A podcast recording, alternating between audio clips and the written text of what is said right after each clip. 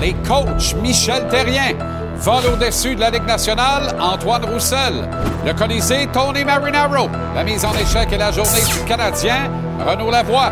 Capital Hockey, Philippe Boucher. JC Édition Football de 18h30 à 19 Arnaud Gascon-Nadon. Le lutteur de la semaine, Pat Laprade. Et gage-tu, Gonzo?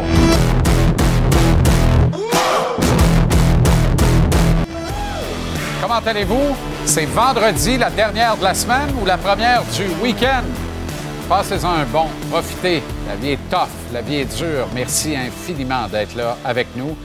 De plus en plus fidèles, chaque jour, ça nous va directement dans le cœur, je vous le dis. Et je le répète, c'est impératif et important d'être abonné aux chaînes de télévision sportive francophones québécoises. C'est culturel, il en va de nos racines, c'est ce que nous sommes.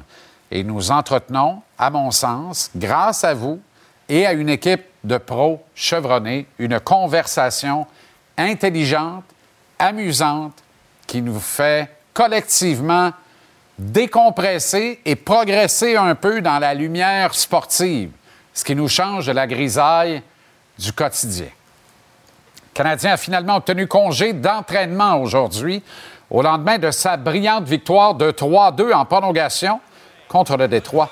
Gain qui lui a permis de mettre un terme à une vilaine séquence de quatre défaites de suite.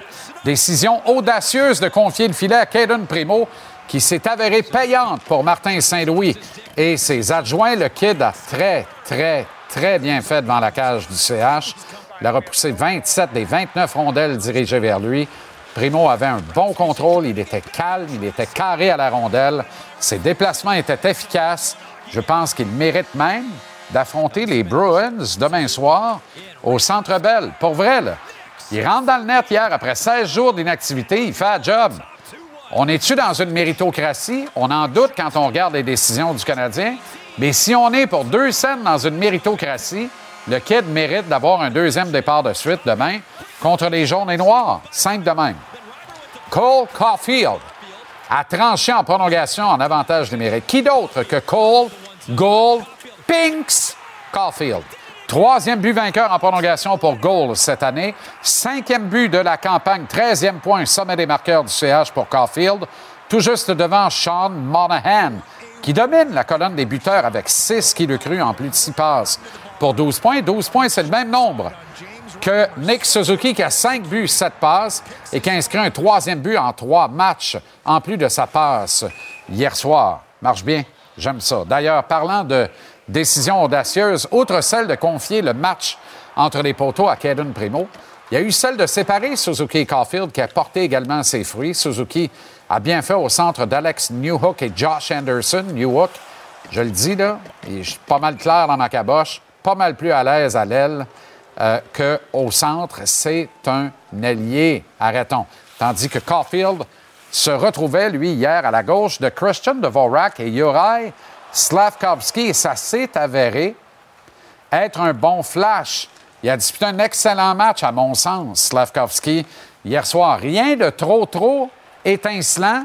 Il a fait la job. On sent qu'il qu'il veut s'imposer de plus en plus, prendre de plus en plus d'espace, utiliser de plus en plus son physique imposant. C'est une excellente nouvelle.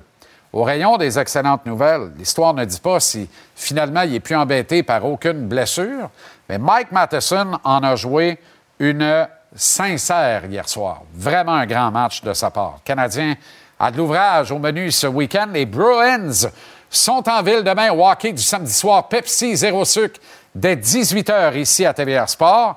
Et les Canucks de Vancouver vont être les visiteurs au Temple dimanche pour affronter le Canadien. Boston domine le général de la Ligue nationale et Vancouver s'y trouve au troisième rang du gros, gros stock pour le Canadien. Je ne sais pas si ceci explique cela, mais Martin Saint-Louis a finalement changé les plans et donné congé à ses joueurs aujourd'hui à l'aube de ce gros week-end. On en parle immédiatement avec Renaud Lavoie. Renaud, comment ça va? Ça va très bien, Jean-Charles. Je pense que oui, ceci explique cela. Oui, hein? Tu as gagné à Détroit. Puis là, ce qui s'en vient, ça, va être, ça va être pour homme dans les 24-40 prochaines heures. Justement, explique-nous quelles sont les nuances, outre ce qui nous crève les yeux à l'œil nu, là, entre les Bruins et le Canadien.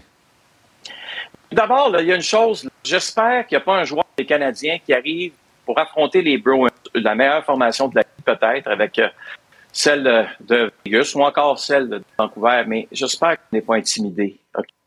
Parce que c'est vrai qu'ils sont bons, mais euh, juste, juste avant qu'on monte peut-être quelques, quelques tableaux super, je comprends Brad Marchand, je comprends parfaitement David Pasternak, deux très bons joueurs hockey. Joueur de centre, c'est Pavel Taka. Ça, c'est ton joueur de centre numéro un. Centre, joueur de centre numéro deux, qui a trois buts hier, c'est Charlie Boyle. Mais il joue avec James Van Riemsdyk avec Trent Frederick. Ouais. Trent Frederick, là, c'est un gars de 3 ou de 4, là. T'as euh, troisième ligne, Heinen avec Poitras, qui est une recrue, et Jake Dobrosk. Poitras, 19 ans, tout ça, puis, ben, tu sais, tu regardes tout ça, tu te dis, ouais. Alors, on va regarder des comparables entre les Canadiens et euh, les Bruins de Boston, OK?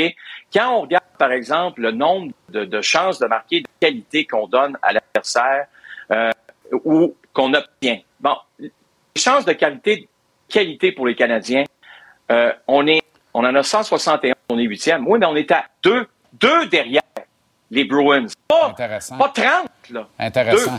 Les occasions de marquer de qualité qu'on a accordées. OK, je comprends, là. Encore une fois, les Bruins sont meilleurs. Mais il y a une différence de 13. 13, c'est un par match, là. Ce n'est pas la fin du monde. On va aller voir d'autres euh, statistiques là, pour vous, OK? Qui vont, être- qui vont vous éclaircir. Pourcentage de buts par rapport au tir. On, on, on, lan- on a un but aux, aux 10 lancés du côté des Bruins. C'est pas vraiment, vraiment un, un gros écart avec les Canadiens de Montréal, encore une fois. Encore une fois, ça se ressemble. D'autres statistiques qu'on va vous montrer. Moyenne de buts accordés par match. C'est là que le bas blesse. Ben oui. Les Bruins de Boston sont premiers. À, on est en bas de deux par match. Regardez les Canadiens de Montréal. C'est un peu la même chose pour le pourcentage d'arrêt. C'est un peu meilleur pour euh, les gardiens de but des Canadiens. À 902, on est 12e dans la Ligue, mais à 938, les Bruins, c'est une domination complète. Donc, qu'est-ce que ça veut dire? Ça- Ça veut dire que Leno Solmark et Jeremy Swayman font un job incroyable devant le filet des Bruins. Mais c'est ça la clé des Bruins. Arrêtez de me dire que c'est une équipe qui est supérieure à tous les niveaux. Ce n'est pas vrai qu'ils sont supérieurs à tous les niveaux. Ils sont supérieurs à une place dans le filet. Ils ont un numéro un à deux têtes, on a un numéro deux à trois têtes. La différence est toute là. La nuance est là, fin des émissions. Tu as tout à fait raison. Euh, OK. Euh, là, je, parle à Renaud l'Insider maintenant parce que euh, j'ai besoin de tes informations les plus fraîches sur la situation à Edmonton et la situation à Ottawa. Euh, à Edmonton, on sait qu'on est au cœur d'un voyage. Là. Ça se termine demain. Est-ce que ça veut dire que c'est déjà plié et qu'on on va procéder à un changement d'entraîneur au cours de la journée de dimanche? Quels sont tes éclairages là-dessus? Ben, tu regardes encore le match hier des, des Oilers d'Edmonton. On accorde 18 lancés. T'en as 40. Tu sors de là encore avec une défaite. Ouais. Puis, le pire, là, je te montrais des statistiques tantôt des comparables canadiens Browns. Les Oilers d'Edmonton, c'est une des équipes qui accorde le moins d'occasions de marquer en or à l'adversaire. Donc, les yeux doivent encore se tourner au même endroit devant le filet. Mais tu sais, il y, a- il y a une situation qui s'est passée, Jean-Charles, au début du mois d'août. De nulle part, là, je pense que c'est le 3 ou le 4 août, là, on apprend que Jeff Jackson est nommé président des opérations hockey des Oilers d'Edmonton. Tu me dire, c'est qui ça? Ah ouais. Ça, c'est l'agent de Connor McDa- McDavid. Là, tu es là, OK. Euh, c'est parce que Ken Holland, c'est le directeur général. Hein? Ken Holland, c'est sa dernière année de contrat avec les Oilers. Hein? Là, c'est qui le boss? Alors, on est dans le même scénario Ouais. que les sénateurs d'Ottawa. On, on revoit le même film où tous les joueurs se regardent en disant Mais c'est qui le vrai boss ici? Euh, Sam Gagné, qui a signé avec l'équipe l'an passé, c'était qui son agent? Jeff Jackson. Ah, ben c'est-tu drôle, hein? Là, c'est drôle. L'autre qui arrive là, c'est, pas Ken Holland qui a signé ce gars-là. Ken Holland, présentement, je te disais que Pierre Dorion était un lame duck. Ken Holland est un lame duck qui est dans la même position. Alors, si on a, un- si on a un changement à faire, d'après moi, ce sera pas juste l'entraîneur qui va partir. Ouais. Ça va être aussi le directeur général, parce que d'une manière ou d'une autre, la situation actuelle, elle est insoutenable, Jean-Charles. Mais, mais il y a d'autres problèmes dans cette équipe-là, comme tout le monde le sait. Alors oui, on s'attend à d'autres changements, mais quels seront les changements? En bout de ligne, c'est ça la question qu'il faut se poser. Et tu parles de McDavid, il n'a qu'un but dans les sept derniers matchs. C'est nettement insuffisant. Mais effectivement, quand on ramène ça sur le plancher des vaches, disaient nos grands-mères ou nos grands-pères, ou en tout cas eux autres, euh, ça s'est joué devant le filet hier. Scanner, euh, écoute, c'est, c'est, pas le fun. C'est, redondant. C'est, vraiment redondant comme situation. Puis, tu as des gars qui travaillent fort en avant des gardiens. Mm. On, joue de malchance, je suis d'accord. Mais les Oilers sont pas aussi mauvais que leur fiche l'indique, je vous le garantis. On se parle de Primo et des autres. On remet ça, on se garde du oh stock. On se parle à la mise en échec dans à peu près 1h05, 1h10, Renaud. Ça va. À tantôt. Bon stock pour vous autres. À tantôt. Excellent. Bon, six matchs au programme de la Ligue nationale euh, ce soir, dont le programme double de TVR Sport commence à Toronto, alors que les Flames de Calgary et Jonathan Huberdeau affrontent les Leafs. Ça va pas très bien pour les Leafs, ça va pas très bien pour Joe. Pourrait éclore ce soir dans ce match contre les Leafs. Et ce sera suivi du duel, vous le voyez, entre les Sharks de San Jose et les Golden Knights depuis Las Vegas. Les Sharks qui viennent, mine de rien, de coller deux victoires de suite cette semaine, dont celle d'hier.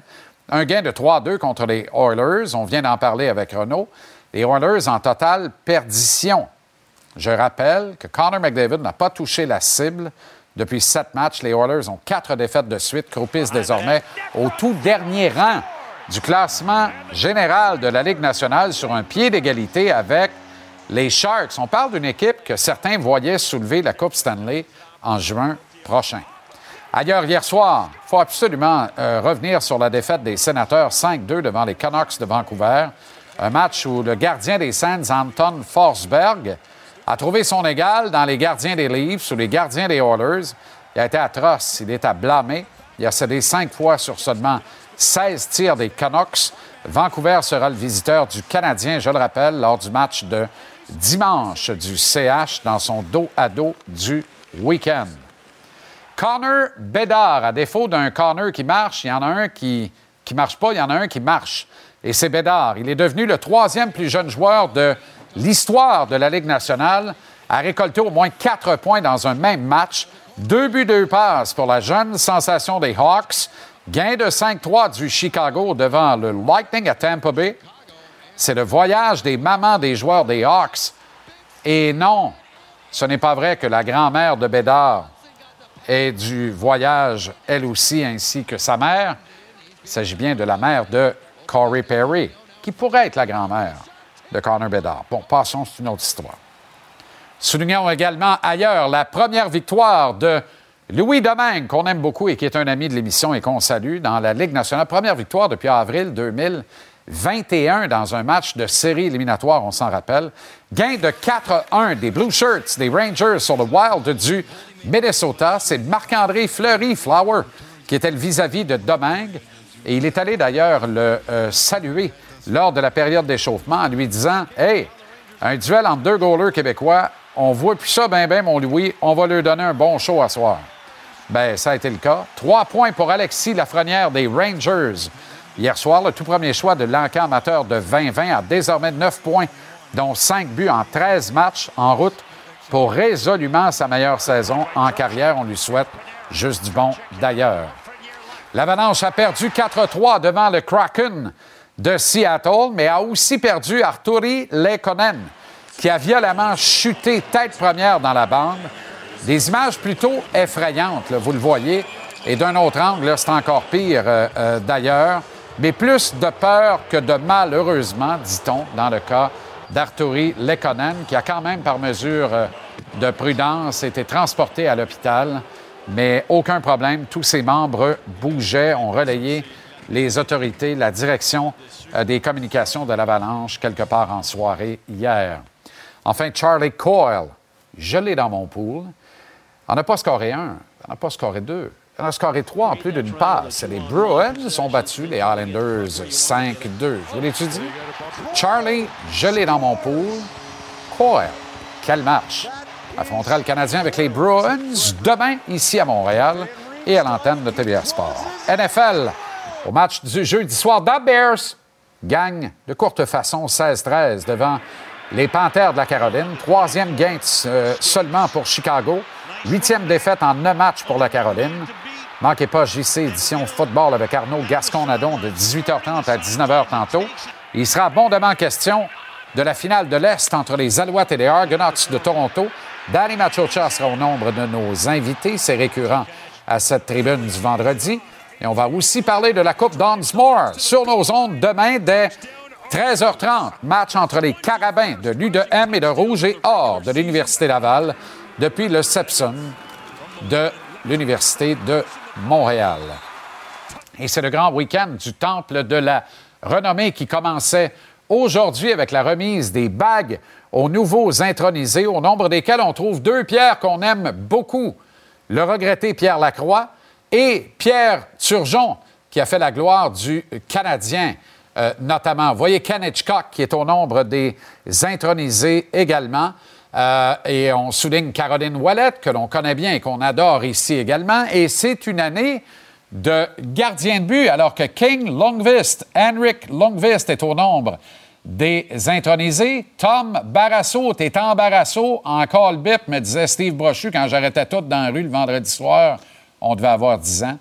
Et Mike Vernon, trois gardiens de but dans la QV intronisés au temple de la renommée du hockey à Toronto. Si j'en oublie, sans doute des meilleurs également. Je m'en excuse auprès d'eux-mêmes et de leur famille, mais je pense que j'ai nommé tout le monde.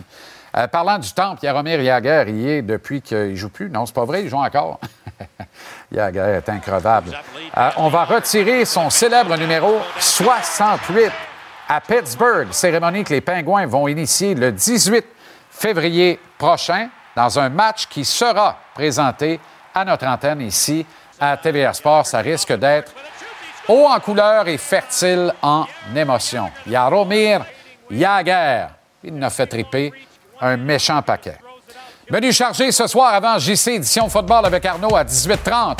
Il y aura le Colisée avec Tonino Marinaro à 17h30. Salut, mon Tony! Salut Jean-Charles, je te parle de Nick Suzuki, Cole Caulfield, Uri Slavkowski, Michael Matheson, Caden Primo et de l'entraîneur des Oilers d'Edmonton. Tout ça plus tard ce soir à JC à TVA Sport. Tous les ballons ovales de la planète, sauf ceux du rugby, seront discutés avec Arnaud Gasconadon à JC Édition Football à 18h30. Salut, mon Arnaud. salut Jean-Charles. J'avais tellement hâte de te parler de football, j'ai dormi à TVA hier soir. Tu crois? J'ai pris la chambre juste, c'est juste à côté, regarde, dormir là. Euh, gros show de football ce soir. Dunsmore en fin de semaine. Les Alouettes contre les Argos, finale de l'Est. Quand même un gros samedi. Euh, dimanche, Browns, Ravens. Tu vas voir c'est qui que j'ai choisi pour ce match-là. Peut-être que ça va te surprendre. Euh, puis aussi, les 49ers contre les Jags. Les 49ers doivent absolument gagner ce match-là. Contre les Jags, que j'ai dit qu'elle allait finir premier. Grosse prédiction quand même. On se voit tantôt. En motomarine ou en ponton, mais certainement pas en skidoo. Parce qu'il est en Floride pour Capital Hockey. Philippe Boucher, vers 18h15 ce soir. Phil, on va parler de quoi ce soir? Salut mon JC, en ce beau vendredi soir, on va bien entendu jaser de la belle victoire du Canadien hier soir à Détroit. Les vétérans étaient présents hier, surtout Mike Madison et Joël Armia. Oui, oui, Joël Armia, j'ai aimé sa game hier, on va jaser de ça. On parle du Canadien et de leur cédule, cinq matchs en un soir, un peu du hockey de série qui s'en vient pour eux. Et euh, gros week-end sur le bord de la piscine pour la famille Boucher, honnêtement. Les, Cleveland Monsters contre les Belleville Bulls, le fils contre le beau-fils deux fois en fin de semaine. Ça va pas mal être ça mon week-end. À tantôt, mon chum. Il finira jamais de courir les arénas, c'est l'enfer. Euh, il y a beaucoup de rumeurs entourant Patrick Kane qui serait prêt d'un retour au jeu. On parle de quatre ou cinq équipes qui seraient en lice pour mettre sous contrat la superstar Kane, vainqueur de trois Coupes Stanley avec les Blackhawks de Chicago. Personne ne les a oubliés. Il a gagné tous les trophées possibles et imaginables d'ailleurs. Et encore une fois, puisque c'est vendredi, on va se permettre de rêver. Au billet de saison à 18 h tantôt, pourquoi on n'est pas capable de s'imaginer en se fermant les yeux Patrick Kane dans l'uniforme de bleu, de blanc et de rouge du Canadien? Manque pas ça, billet de saison vers 18 h. Le segment Gage-tu vous est présenté par Mise au jeu plus. Tout se joue ici.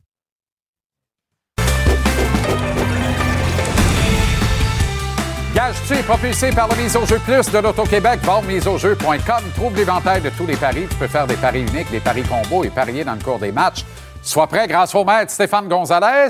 Dernière de trois, lundi, mercredi et vendredi. Mais il est là tous les soirs à 18h59 à la minute gage dessus, du lundi au samedi. Gonzo, les Flames et les Leafs ce, soir.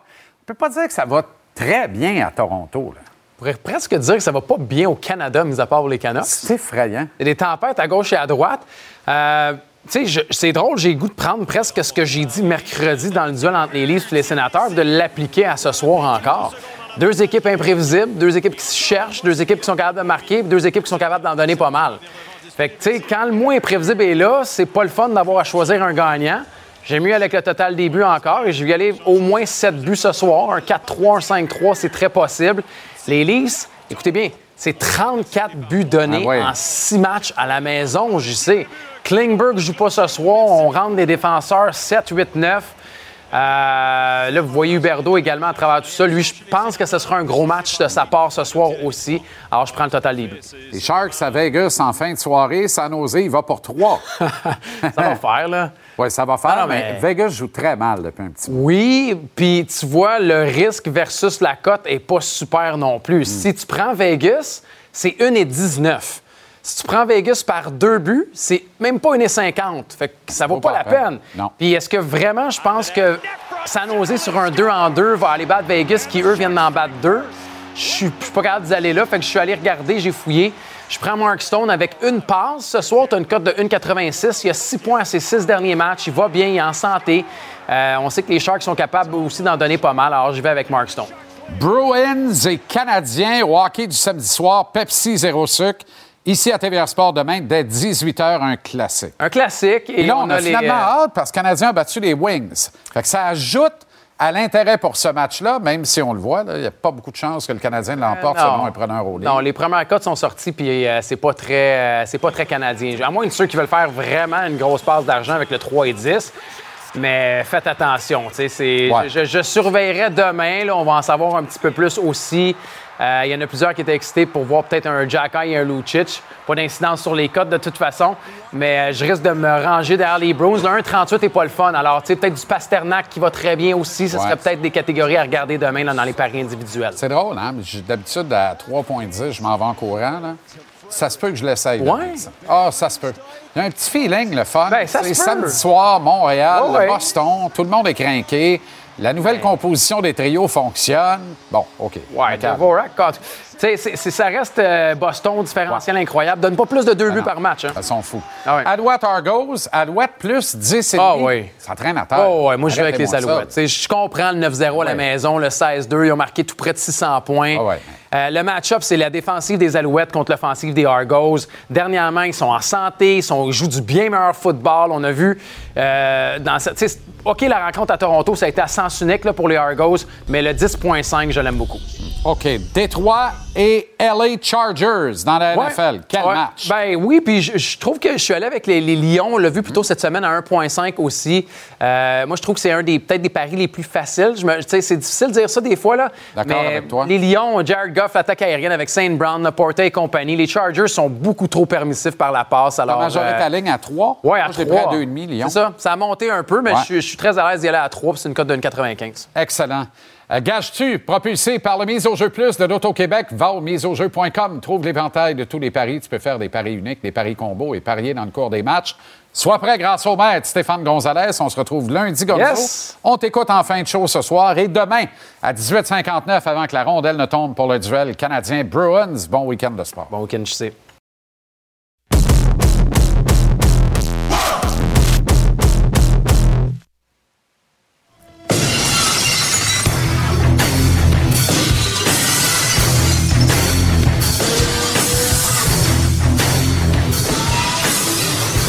Que sa démarche de gars plus de genoux que mal à hanche. Autrement dit, ma démarche. J'aurais un point commun avec Stone Cold Steve Austin. T'en as deux. Oui? Puis un point Ah, sur les le cheveux. aussi. Ben oui, évidemment. Puis un point sur le coco. Évidemment. hey, je te parle, Jean-Charles, au lutteur de la semaine, oui, de Stone Cold. Le seul lutteur, euh, Jean-Charles, qui, à cause de sa toune d'entrée, à chaque fois qu'elle part, OK, ça me fait penser à une serveuse de la cage au sport qui échappe une pile d'assiettes. À chaque fois que ça arrive, je me dis Stone Cold est dans la place. Ben oui. Tu sais, c'est immanquable. Une tune, une tune qu'on on se souvient, qui nous a marqué, évidemment. Stone Cold a commencé dans le métier à la fin des années 80. Euh, et puis, il a été rapidement géré par deux légendes. Percy Pringle, qui est devenu par la suite Paul Bearer, et Paul Heyman. Wow. Paul et Paul, tu peux jamais te tromper avec un Paul. Ben non, effectivement. Partout dans le monde, tu peux jamais te tromper. Au Québec, dans les années 70, rappelle-toi, il y avait une équipe qui s'appelait les Poudrés d'Hollywood. Oui. Ben, cette même équipe-là aux États-Unis s'appelait les Hollywood Blondes. OK. Et puis Steve Austin, avec... C'était les mêmes gars? C'était les mêmes gars. Mais des années plus tard, Steve Austin, avec l'ancien Bengal de Cincinnati, Brian Pillman, ont fait une équipe qui s'est appelée les Hollywood Blondes et qui sont devenus champions par équipe Hein? à la WCW. Ben oui. Mais en 95, en 95, Eric Bischoff ne voit pas le potentiel dans Steve Austin et décide de le congédier. Quelle bourde! Écoute, c'est l'équivalent de Cliff Fletcher, pour les amateurs de hockey, c'est l'équivalent de Cliff Fletcher qui décide d'échanger Brett Hall. Ouais. C'est la même ouais. chose, là. La même chose. Et comme Ou les de Blues- carrément de clairer. ben, euh, ou de carrément, exactement, même pas rien à voir en retour. Et évidemment, ben, comme les Blues, la WWF a récupéré Steve Austin. Puis après des débuts laborieux dans un personnage qui s'appelait le Ringmaster, il est influencé par Bruce Willis dans Pulp Fiction. Il se rase le coco, il se laisse pousser le goatee et il deviendra Dans Pulp Fiction Stone dans Cold. Die Hard? Dans Pulp Fiction? Ah, oui. Puis il deviendra Stone Cold ou Pierre Froide, question de ne pas offusquer ton auditeur, M. Rioux, qu'on salue. oui, d'ailleurs. bien sûr. Qu'on salue. Euh, tu sais, quand je t'ai parlé de Triple H il y a quelques semaines, Bière froide, Steve Austin. Pierre Froide, Steve Austin, ça sonne pas pareil, hein? Pierre froide, mais oui. Et non pas bière froide, ce qu'on va ça, aller ben, prendre dans- qu'on va dans y arriver. Ben oui, ben, Ah on oui, est le week-end. Hein? Euh, tu sais, quand je t'ai parlé de Triple H on va y arriver dans la chronique, moi, je pense. euh, je te disais, Triple H avait été puni parce qu'il avait été célébré dans le ring avec ses amis, puis il y avait des méchants Oui. puis des gentils Ouais. mêlés, puis il avait été puni. Ben, il devait gagner le, le King of the Ring 1996. Sauf que finalement, ben, il l'a pas gagné parce qu'il était puni. Et c'est Stone Cold qui l'a gagné en défaisant Jade the Snake Roberts. Et après le combat, Austin livre cette entrevue légendaire. On l'écoute. OK. Talk about your Psalms, talk about John 3:16. Austin 3:16 says I just whipped your ass. Les T-shirts de Austin 316 allaient devenir l'un des T-shirts les plus vendus de l'histoire de la WWE. Il a battu le record de vente de marchandises d'Hulk Hogan. C'est quand même pas rien. Et en 97, par contre, un malheur arrive. Il reçoit un marteau pilon d'Owen Hart. Et ben il se, euh, il est, ben, en fait, Owen Hart l'échappe directement sur la tête. Il se blesse au cou. C'est une blessure qui va le hanter le restant de sa carrière. Il revient tout de même à la fin de l'année, mais bon, il sera plus jamais le même. C'est. Owen Hart, ça? C'est Owen Hart qui l'avait blessé. Lui qui n'était pas reconnu pour ça, mais Ben pas non. du tout. Mais c'est juste pour vous dire à quel point les accidents, ça arrive Mm. dans le milieu de la lutte. En 98, débute sa rivalité avec Vince McMahon. La meilleure ou l'une des meilleures rivalités de tous les temps dans Pas le monde de la lutte.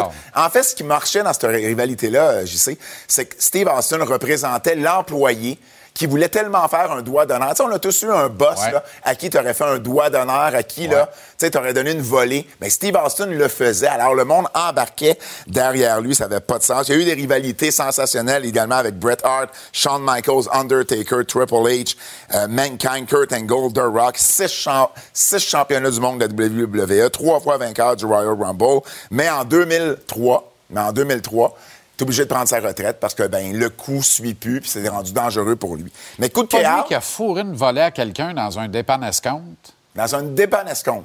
Dans un dépanneur, là? Non? Ça s'était revolé d'un frigidaire, d'un pain Ah, de lait. oui, ouais, oui, oui. Il n'était pas impliqué là-dedans. Oui, oui, il est impliqué là-dedans. Oui, mais il y en a eu, plus avec il y en a eu beaucoup. Il y en a eu T'en as beaucoup passé un à tabac, euh, c'était Non, pas non, puis dans reposant. le- à l'hôpital avec Vince McMahon également. Ah ouais, à l'hôpital avec Vince, ça, c'était écœurant. Et là, ben 19 ans Il y a plus juste le tard... plâtre qui manquait de crédibilité, mais tout le reste était parfait. C'est épouvantable. 19 ans plus tard, 19 ans plus tard, ben, il décide de revenir. Et il décide, je répète, Steve Austin décide, Décide. que ce match-là, ça va avoir lieu avec le Québécois Kevin Owens. Kevin Owens, Steve Austin, c'était son idole. Et on voit ici des images. C'était son idole en grandissant. C'est lui qui lui avait donné un conseil. Il l'avait rencontré aléatoirement dans un aéroport. Il lui avait dit arrête jamais de parler. Il avait suivi ce conseil-là. Et ça a été un match mémorable. J'étais là à Dallas pour voir le match, Jean-Charles. Et c'était vraiment euh, quelque chose à voir. Et puis, euh, très, très fier de notre Kevin Owens. Et il a donné la permission même d'avoir le stunner. Le, Oui, le- le coup de la son sommoire. finish. Le coup de la Le coup sommoire. de la comme sommoire. disait Jean Brassard. Et puis, ben, euh, on, va se laisser, on va se laisser sur ces quelques mots, OK, Charles. OK. Ces deux hommes qui ont écrit. And that's the bottom line, Stone Cold. Incroyable. Steve Austin, une légende. Pierre Froide. Pierre Froide, cold beer. Laisse ça. Bière froide, cold beer.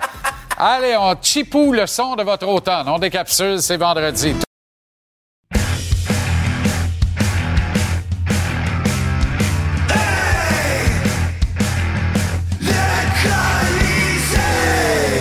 Colisée avec Tonino Marinaro, il y a 24 heures, euh, on émettait l'hypothèse de séparer Nick Suzuki Cole Caulfield. Ce fut fait et bien fait. Le Canadien Oui. a battu le Détroit.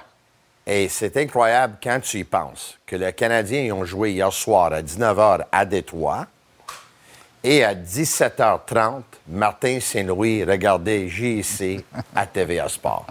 Incroyable. C'est fort, hein? On parle que de la On se détend comme on peut avant un match. Eh, ça, c'est... On a parlé que c'était peut-être le temps de séparer Caulfield et Suzuki. Ils ont été séparés hier soir. Maintenant, les deux ont marqué.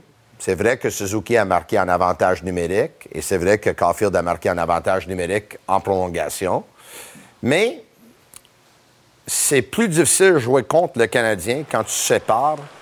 Je te parle sur les matchs sur la route, quand les Canadiens n'ont pas le deuxième changement. Ouais. Quand tu sépares Caulfield puis Suzuki, parce que comme je t'avais mentionné hier, là, si tu les laisses ensemble, tu mets un trio contre eux autres, tu n'as pas le deux tirs, ça devient euh, plus facile à, à arrêter.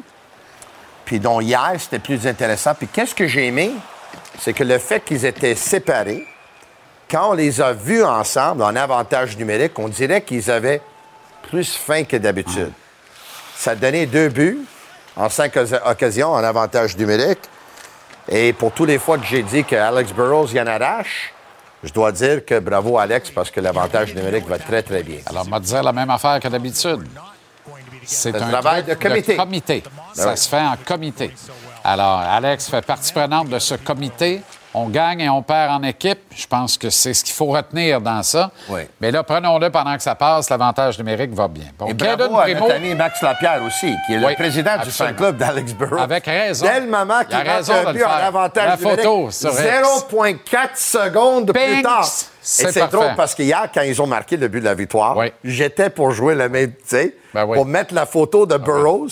Dès le moment que j'ai essayé de le tweeter, c'était déjà là. Ben oui, c'est ça. Max, là, il il a est le main sur le programme. piton. Caden Primo, je suis pas d'accord pour dire que c'est son meilleur match dans la Ligue nationale. Ça en a été un très bon après 16 jours Oui. d'inactivité. Oui. Moi, j'ai envie de te dire, pas important, c'est beau, c'est parfait, on a gagné. Oui. Je vais voir Primo affronter les Bruins demain dans un deuxième départ de Wow, suite. ça, je, je pense pas que ça va arriver. Ben, pourquoi ça n'arriverait pas? Ben, moi, je pense que ça va être mon tambour demain. Explique-moi pourquoi. Je pense juste que même si c'est pas la fin du monde, deux matchs en trois soirs, je pense que si on regarde le calendrier, ah là, cet arrêt-là contre The Brinkat en prolongation, là, pour moi, si on pense à la situation actuelle de Caden Primo, on le garde, on le garde Un pas, arrêt on met sur le waivers déterminant. Déterminant. Pour moi, Sauf les que- circonstances contre un buteur naturel, Oui. Euh, avec une équipe qui avait perdu quatre matchs de suite, il fallait euh, arrêter l'hémorragie, comme on a dit. C'est pour moi, c'est le plus gros arrêt que Primo a fait à date.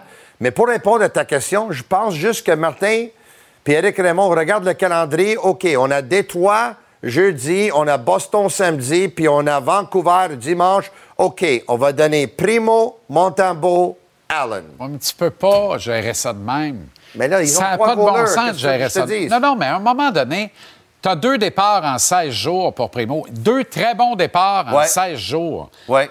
Pourquoi c'est la seule ville dans la Ligue nationale parmi les 32 où ce n'est pas une méritocratie, où tu n'es pas tributaire de tes performances sur la glace? Dans les 31 autres marchés de la Ligue nationale, tu fais un job sur la glace, tu restes sur la glace. À Montréal, tu sors une grosse game dans des circonstances pas possibles, sa route à Détroit, contre un club qui est affamé et qui joue mieux que toi depuis le début de la saison, puis n'as pas le départ suivant contre les Bruins, on connaîtra jamais la vraie valeur de Primo. Non. On sait juste qu'on a peur de le perdre au waiver. C'est quoi la vraie valeur du kid? Tu ne le sauras pas si tu le mets dans le net deux fois par mois. C'est pas sérieux. Mais il y a des entraîneurs que leur philosophie, c'est que si tu gagnes, tu restes. Puis j'ai pas de problème avec cette Ça philosophie-là. dépend comment tu gagnes. Tout Mais est ça- dans la manière. T'es sûr, Puis si t'es sur un dos à dos, tu ne pas les deux. Ça, ça Ouais, va. Tout si ça, tu ça gagnes euh, 6-5, mais as 5 buts sur 18 Voilà, lancés, mais là. puis- C'est ça. T'es pas là le Ouais. match suivant. Ça- alors, tout est une question de philosophie. Mais là, deux matchs en trois soirs, il vient de te tirer marron du feu. Meilleur joueur du Canadien hier, qui a été l'autre meilleur, selon toi? Selon moi, c'était Mike Matheson hier. Né à nez avec Nick Suzuki. Euh, oui, Suzuki était très bon hier pour le Canadien, mais moi, j'ai vraiment aimé Matheson. Si on pense Matheson, là, ça fait environ une semaine et demie que je dis il doit être blessé, il joue pas bien. Ah ouais, moins mais, moins non, non, mais il y a 23, Malou, là, parce qu'hier, il y avait pas mal nulle part. Non, il y avait pas mal nulle On part trouvait hier. le bon padding, on trouvait euh, les bonnes Tylenol, je ne sais pas. Ouais. Mais Belle là, je sais passe. pas, la recette marche. Belle passe de New Hook, beau tir du poignet de Mike Matheson. C'est Hey. lui qui ouvre le pointage hier. On avait hâte que New York en joue une bonne, hein? New Hook a joué Incidemment, un bon, mais il en a joué une bonne à l'aile. On peut-tu oui. là? Puis sa vitesse combinée au, euh, On le voit euh, là-dessus. au jeu de passe aussi de Suzuki, ça a l'air Ouais. intéressant comme duo Exact, aussi. Exact. Ça a l'air intéressant, mais Très oui, intéressant. il a fait un beau jeu, la passe sur le but de Matheson. Et Matheson, hier, il a joué plus que 27 minutes encore une fois. Un but de Ouais. passe, trois points pour Ouais. Matheson dans le match. Mais ça, il 13. était plus trois aussi. 13 minutes pour Juraj Slavkovski hier. OK. Donc, Slavkowski, je voulais qu'on en parle moins, mais malheureusement, il va falloir toujours qu'on en parle. C'est juste comme ça. Un J'espère que tu vas en parler positivement ce soir. là. Non, non, mais j'ai pas de. Non, la seule chose, c'est. Oui, puis ça va être positif. Moi, personnellement, j'ai trouvé qu'il était correct hier. J'ai pas eu de problème très bon match. avec son match. Par contre, j'ai l'impression que pour Mar- Martin Saint-Louis, si on se fie à quelques situations, puis si on se fie au temps de jeu, il y a juste deux attaquants qui ont joué moins que Slavkowski hier, Armia et Pezzetta. Donc là, ça donne un ça, message c'est comme quoi ça peut être normal. Mais Slavkowski, hier, il manquait trois minutes au match, si je ne me trompe pas, plus ou moins, là, trois minutes. La marque est égale 2-2. Il saute son tour. Saint-Louis envoie Evan sur la glace. Il y a toujours, c'est toujours normal. Il n'y a absolument rien de normal dans ce que tu me dis à date. Là. Parfait. Mais j'ai une question pour toi. Je comprends que l'entraîneur veut le protéger. Je comprends tout à fait ça. Mais j'ai une question pour toi quand même. Si on le veut, le bien pour Slavkowski et que le développement, c'est le plus important, est-ce que c'est bon pour lui que dans des situations cruciales, cruciaux, il n'est pas sur la glace? C'est parfait. Pour l'instant, c'est parfait. Non, mais où est le problème? Hier, là, il joue avec Christian Dvorak et Oui. Paul Caulfield. Ah, c'est excellent. Puis il y a 13 minutes de temps de jeu à 19 ans. Il y a zéro scandale. Non, non, il y a une mais- histoire, s'il joue 6 minutes par match puis qu'il joue un match sur trois dans les estrades. Il n'y a pas d'histoire alors qu'il est habillé à les soirs, qui était à droite d'un trio complété par Caulfield et Dvorak, puis qui joue 13 minutes à la fin de la veillée. On ne va pas retrouver le moyen de Je renoter comprends. Jean-Charles, mais quand lui, là, il saute son tour à trois minutes de la fin, il doit se dire, là, l'entraîneur, il n'a pas il a confiance 19 que moi, ans. je pourrais garder le Arrête, résultat. Il y a 19 ans. Il y a pas d'âge Combien de gars ont fait de l'hémorroïde saignante? Les troisièmes périodes en entier à 18, puis 19, puis 20 ans dans ce ligue-là? Oublie ça. À 19 On- le Canadien dans le match hier, À tu vas 19 pas l'échapper des bêtement. émissions.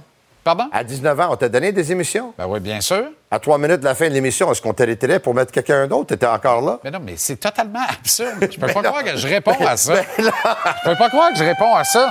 C'est la chose la plus Moi, je juste- absurde je veux juste que tu m'as continuer la discussion. en deux ans et je demi. dise. Tu m'as jamais dit une affaire aussi hein, absurde que ça. si tu y penses. Ah, ben oui, non, non, mais ton, ton vendredi a commencé fort, toi, Oui, ou quoi? eh ben, ça- ça commence toujours lunch, fort hein? pour moi. Ah, ben ouais, Ouais. reviens pas. OK, la fin pour Woodcroft, pas là. Ben, c'est en rentrant. Ça va se faire dimanche. Tu fais pas ça en deux gangs j'ai d'un regardé- voyage la route? J'ai regardé la fin du match hier, après le match Ben, du lui et son Canadien, puis adjoint après mon podcast. en marchant sur la glace. Ah ouais, ouais. Ça a l'air qu'il lui a dit, euh, Ah non. je pense que c'est la fin, là. C'est fini. Mais, va dire Son adjoint chose. dit yap. Ils ont pas mal joué hier, là. Non, Les lancers étaient 41. Ils ont bombardé Mackenzie Blackwood, là. Pas de pas de bon sens, là. Pas de goaler. Mais, le seul problème que je te dis, parce que moi, j'ai vu hier que ces joueurs, ils jouent encore pour lui, Jean-Charles. Quand tes joueurs abandonnent, là, ils n'ont pas 41 lancés au but, là. Donc, ces joueurs jouent encore pour lui. Le problème, Ah, c'est... Le problème, c'est... Il tout, manque. le monde, tout le monde défonce les Mais Sharks. je comprends tout à fait ça, mais si Blackwood n'aurait pas gaulé sur la tête, il l'aurait défoncé quand même. là. Le problème, c'est que cette équipe-là manque d'équilibre. Manque de balle. Parce que il n'y a pas, il y a pas impl- à implanter un système, une structure défensive encore. Parce que des fois, il faut que tu. Quand ton attaque ne marche pas, il faut que tu gagnes des matchs de 1. Ils ne sont pas Ah capables. ouais, pas capable de faire ça. Ciao, Bello! T'as pas aimé celui-là quand tu fais ton émission? T'as pas... Ben, c'est vrai c'était n'importe quoi. Ça Mais permet de faire diversion. Mais c'est vendredi. D'une affaire encore pire. Hey, t'as vu la On trouve le diversion? moyen de T'as vu la diversion? 13 Ça, minutes. peux pas comment je lui parle de ces diversion. Le prince de la diversion. Trop vite pour. Arsène Lupin des. Trop vite, des- trop vite. Des très, très pauvres. Et moi, c'est tout. Euh, Excellente soirée. Ciao, ciao. Bonne fin de Ciao, semaine. Ciao. Ce samedi, un défi de taille attend les hommes de Martin Saint-Louis. La meilleure équipe de l'Est débarque en ville. Le hockey du samedi, dès 18h, Bruins canadien. En TVA Sport. Une présentation de Pepsi Zéro Sucre. Antoine Roussel est là maintenant pour voler au-dessus de la Ligue nationale. Comment ça va, Antoine? Jean-Charles, ça va super bien. Excellent. OK, alors ça a fonctionné de séparer Suzuki et Caulfield. Est-ce que c'est une recette qui est viable à moyen et long terme pour? Absolument. C'est important pour Martin Saint-Louis de savoir que tu peux compter sur d'autres trios qui fonctionnent parce que c'est euh, le fun. Suzuki Caulfield fonctionnent ensemble. Maintenant, c'est de savoir est-ce que tu es capable de, de tourner le puzzle puis de faire autre chose pour que si ça fonctionne pas, si tu joues des matchs sur la route, tu es capable de séparer la force puis de, de rendre la, la chose plus difficile pour l'adversaire. Pour moi, c'est important. Puis hier, ils l'ont fait avec brio, c'était parfait. Et Caulfield marque le but en prolongation. Ben, Troisième dire, but monsieur- vainqueur en prolongation overtime. C'est pas possible. Ça n'a pas de bon sens. C'est- Écoute, c'est euh, c'est fou. On devrait, avoir une ligue à 3 contre 3, ce serait écœurant. Ça, c'est sûr. OK. euh, Mike Matheson était tout croche depuis un petit bout.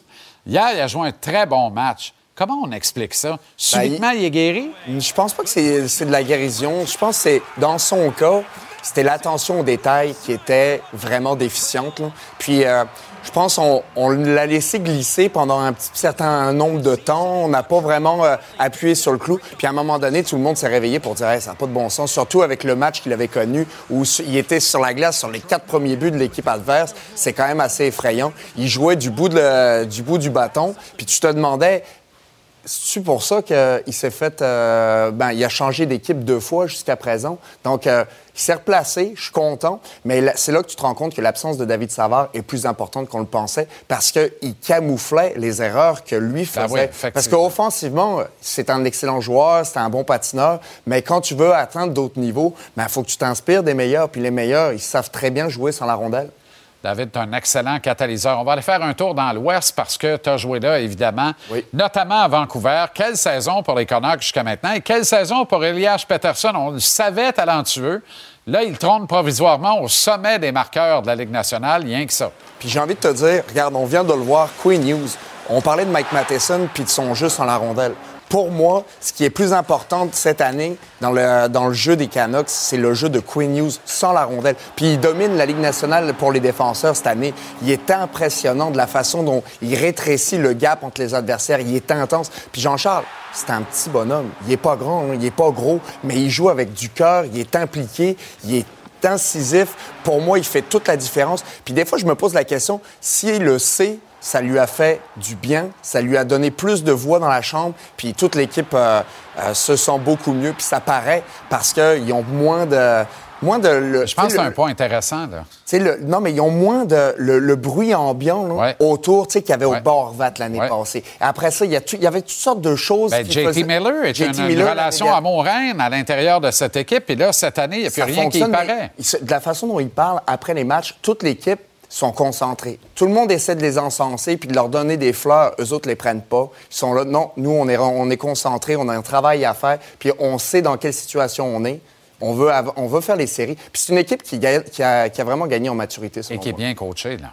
Ben pour eux, ouais, oui, bien coaché. Puis ils jouent, Non, non, mais- ils jouent, non, mais ils jouent de façon nord-sud beaucoup plus. Puis ils sont plus directs. Puis quand tu amènes de la simplicité avec des joueurs avec autant de talent, généralement, ça fait, euh, ça fonctionne.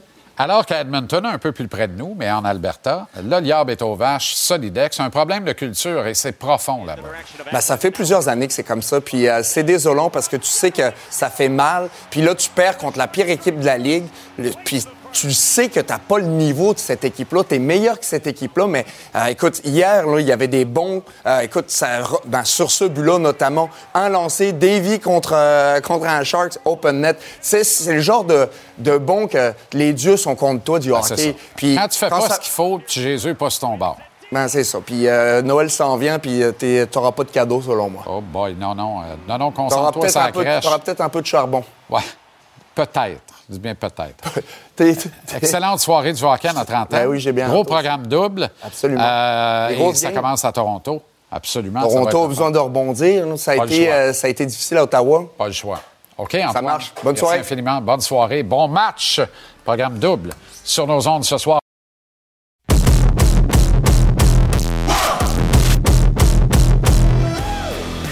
La star, que dis-je? La superstar Patrick Kane. Tout premier choix du repêchage amateur de 2007 au profit des Blackhawks de Chicago.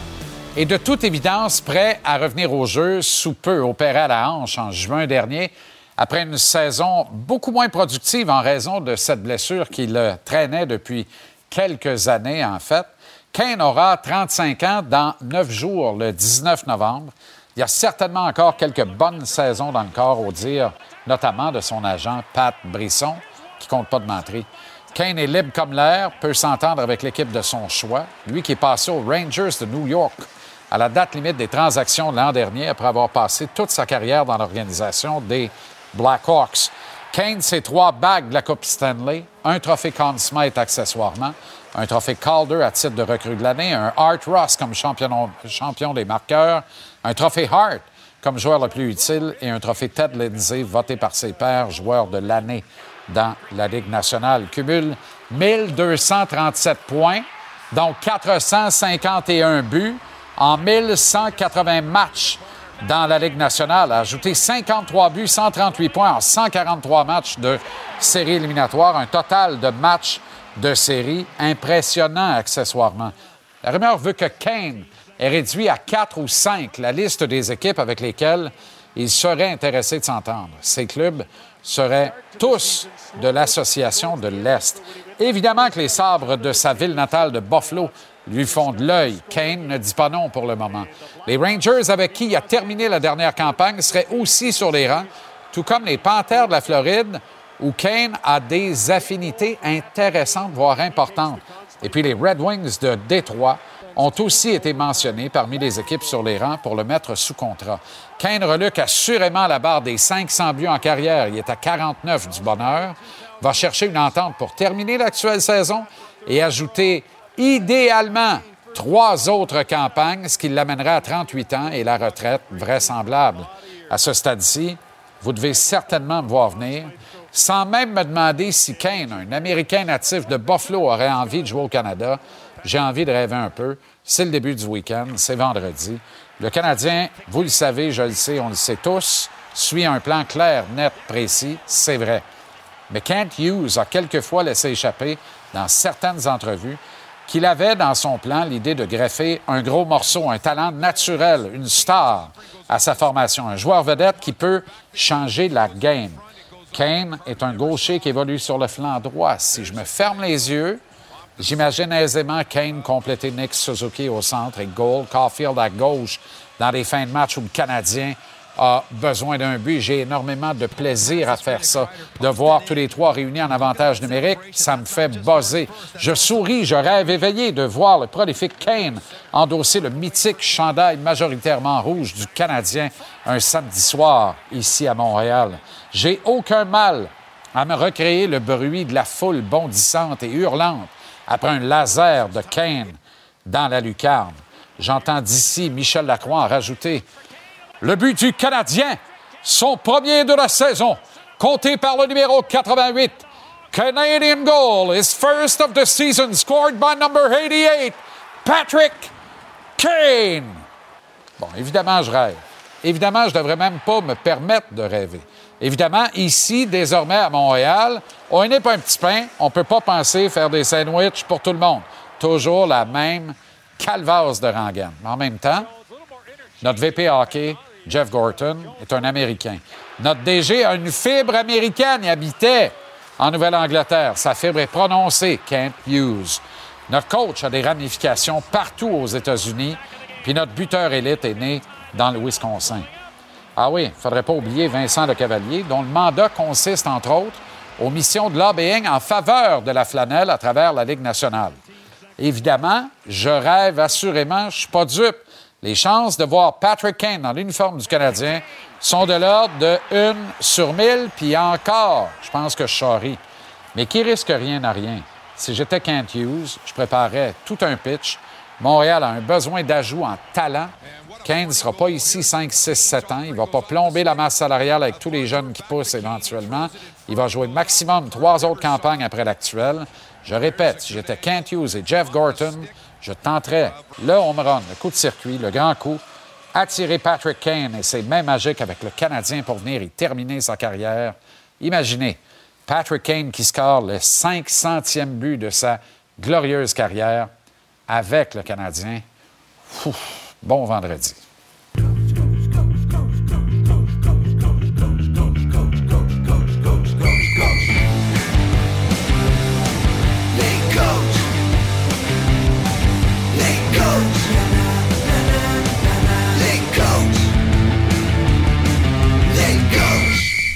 Bon, à part mon imitation de Michel Lacroix, c'était-tu pas pire, Mike? Ah, t'étais bon, t'étais bon. T'as le droit de rêver. Ah oui, bien c'est ça. T'as le droit de rêver. Mais non, on ne se permet plus de rêver. Parce que tout va mal partout. On est là, puis non, Patrick Kane, tu fou, viendra vraiment à Montréal. Tabarouette va peut-être aller à Buffalo, je comprends qu'il est né là, là. Mais, tu sais, non, non, mais, non, non, mais vas-y manger des ailes tant que tu veux, tu as les moyens. Vas-y en jet privé, comme ça, tu vas sortir de là plus rapidement. Mais tabarouette, jouer à Buffalo un vendredi soir devant personne ou jouer un samedi soir à Montréal avec la foule et la ville à tes pieds, Patrick Kane, il carbure à ça. Tu sais, il a choisi New York l'année passée. Montréal, c'est une mec du hockey. Un joueur de hockey, un vrai, peut pas lever le nez sur une ville comme Montréal. Mais en même temps, c'est nous autres, on est là. On faire, on va pour tout le monde. un peu tanné. J'ai tellement été dans des positions où est-ce qu'on voulait attirer le joueur, là. tu sais, Ben oui. euh, c'est, euh, euh, c'est très difficile euh, d'attirer des, des agents libres de qualité, mais il ne faut pas oublier dans le, dans le cas de Patrick King, là, c'est, euh, euh, il est un peu en fin de carrière, il n'est pas dans son prime. Là, donc, euh, Il va avoir euh, à 35, New York, mais tu ça a sais- plus, plus ou moins, plus ou moins bien été l'année passée. Peut-être qu'il est plus en santé. Il était blessé l'année passée. Donc, tu as le droit de rêver. Tu sais, Sean Monahan a été opéré à hanche. Patrick Kane a été opéré à hanche. On voit ce que ça donne comme pour Monahan. Il est beaucoup plus jeune, tu me diras. Mais Kane prend soin de lui, il est en bonne forme. On le dit prêt pour un retour. Dis pas que c'est un gars qui va en scorer 50. Mais il y a deux ans à peine, 74-75 points dans la saison. Pas pire pareil. Puis même l'an dernier, tout croche, 57 points. 6 en 7 matchs de série éliminatoire. En tout cas. Anyway, perdons Il pas demeure- notre temps. Hey! Il en demeure pour moi que c'est un joueur d'élite. Ben oui. Ben oui. Puis de toute façon, ça n'arrivera pas. Fait que changeons de sujet. Je vois le vert, là. Et toi, brasser à ça, t'haïssais pas ça. Tu sais, changer tes lignes, puis tout ça. Ça a porté fruit pour le Canadien hier. Quand tu as vu qu'on ça- séparait Caulfield, Suzuki, tu as réagi comment? J'ai dit, euh, je me suis dit enfin. Écoute, parce Ah surtout que le Canadien, hein, surtout que le Canadien, là, écoute, là, euh, sur- euh, il, il prouvait des di- difficultés, il faisait face à de l'adversité. Dans ce temps-là, faut-tu prendre des décisions? Faut, tu peux pas garder toujours la même recette, là. Faut- donc, euh, en espérant que tout le temps, ça va, les choses vont se replacer. Je trouve que Martin Saint-Louis et son, son staff, ils- ils en ont parlé longtemps. Euh, ça va aussi avec la personnalité de de l'individu, du coach. Il y en a des coachs qui sont très, très, très patients. Moi, me dire une chose, j'étais pas trop, trop patient quand je voyais que ça fonctionnait pas. J'attendais pas trois, quatre matchs. Euh, donc, euh, euh, j'avais pas peur de faire des changements parce que je me disais, bon, ce trio-là, là, ils se font dominer ou ce duo-là marche pas, mais euh, j'échangeais.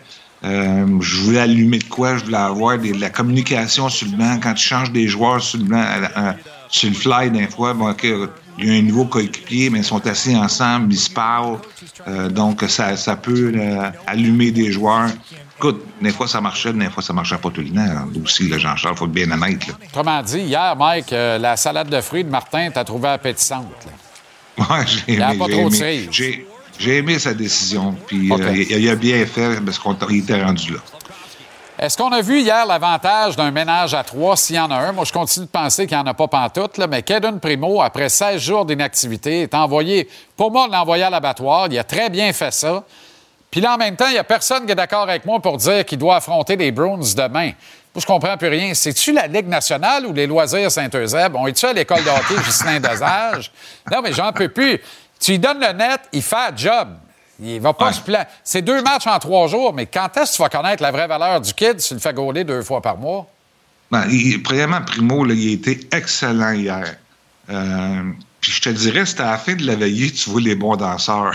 oui. Puis qu'est-ce, que j'ai- qu'est-ce qui m'a impressionné là, la- en troisième période, où que le match était euh, sur la ligne, c'est là qu'il a fait ses plus gros arrêts, je trouve. Donc, euh, surtout en surtemps, il a fait des Aussi. gros arrêts. Il a donné... euh, euh, il a donné une grosse chance à son équipe. S'il ne fait pas ces arrêts-là, là, il n'y a, pas personne qui est enthousiaste aujourd'hui. les performances d'un gardien de but, c'est tellement important. Euh, pauvre Primo, parce qu'il est pris entre deux chaises. là. Puis, euh, moi, moi je suis pas un fan, honnêtement. Là, je te l'ai dit plus qu'une fois, de trois, de, de- les trois gardiens de but. Parce que je trouve que je, trouve pas ça sain comme, euh, comme situation, mais c'est la situation présentement que les Canadiens sont. Et euh, je serais surpris. Je comprends ton point de mettre euh, ça va au mérite. Je suis d'accord à 100% là-dessus, là, pour les joueurs, aussi pour les gardiens de but.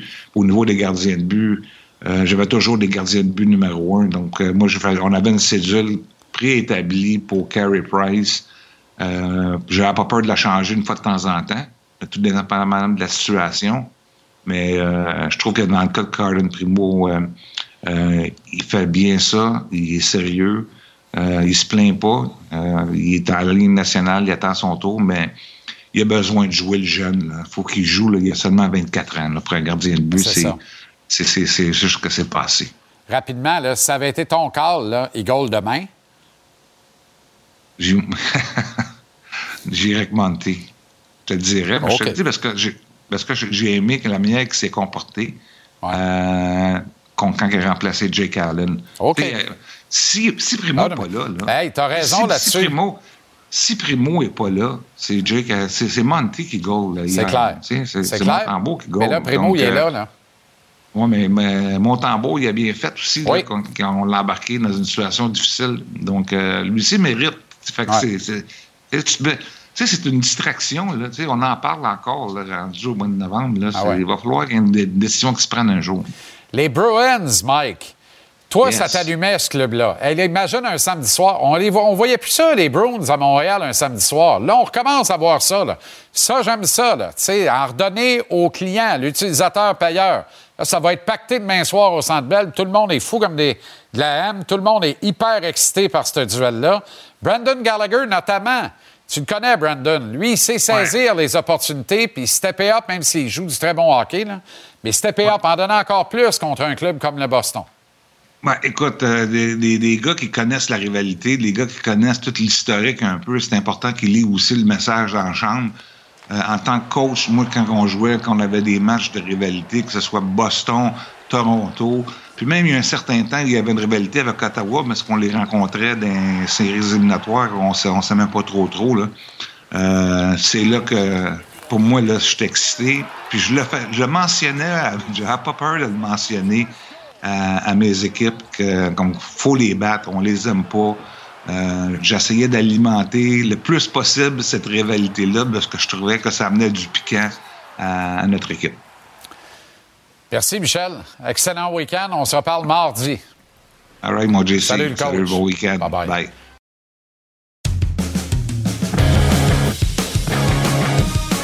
Capital Hockey